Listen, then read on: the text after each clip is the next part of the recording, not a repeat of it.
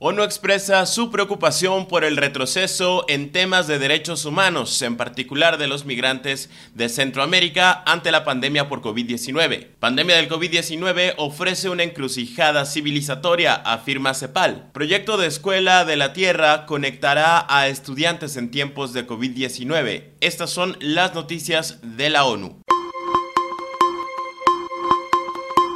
En un contexto preocupante de aumento del nacionalismo, populismo y autoritarismo, la crisis puede servir de pretexto para adoptar medidas represivas durante la pandemia, advirtió el secretario general de la Organización de las Naciones Unidas, Antonio Guterres. Más que nunca, los gobiernos tienen que ser transparentes, receptivos y responsables. El espacio cívico y la libertad de prensa son fundamentales.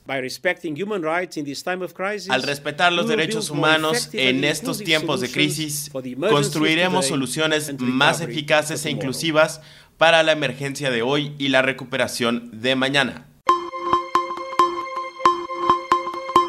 Las oficinas del Alto Comisionado de las Naciones Unidas para los Derechos Humanos de Honduras, Guatemala y México expresaron su preocupación por la extrema vulnerabilidad de las personas en situación de movilidad humana en la región ante la pandemia por el COVID-19. Se ha documentado la presencia de personas migrantes centroamericanas que fueron llevadas hasta la frontera entre México y Guatemala, que permanece cerrada y enfrentan dificultades para llegar por la vía regular a su país de origen. Algunas medidas adoptadas por los gobiernos generan impactos desproporcionados en las personas en movilidad exacerbando los desafíos preexistentes en el ejercicio de sus derechos humanos, señaló el comunicado, por lo que se debería considerar la posibilidad de suspender temporalmente retornos forzados a la región durante la pandemia, establecer mecanismos para la regularización de personas y garantizar su pleno acceso a las medidas de protección y atención oportuna en salud.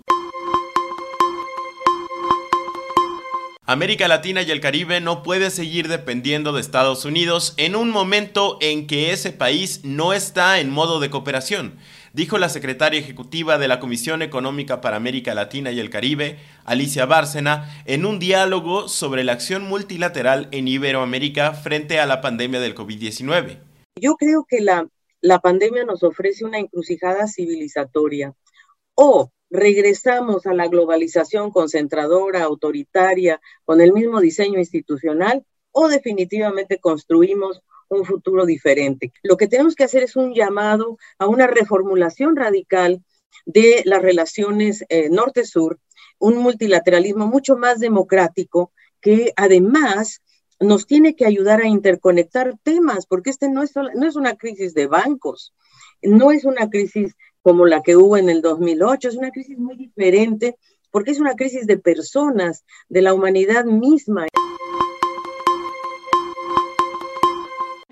Mientras más de 1.500 millones de estudiantes están siendo afectados por el cierre de escuelas a causa de la pandemia del COVID-19, según cifras de la UNESCO, el Programa de las Naciones Unidas para el Medio Ambiente, junto con una coalición de organizaciones ambientales, tecnológicas y científicas, lanzó la Escuela de la Tierra, una plataforma que proporciona contenido educativo gratuito y de alta calidad para estudiantes padres y maestros que se encuentran actualmente en confinamiento. Disponible de forma gratuita en los sitios web de TED-Ed. El contenido incluye videos, materiales de lectura y actividades que se traducirán a 10 idiomas para ayudar a niños y jóvenes en todo el mundo a comprender el medio ambiente y cómo pueden contribuir a su protección. Luis Arroyo, ONU Noticias.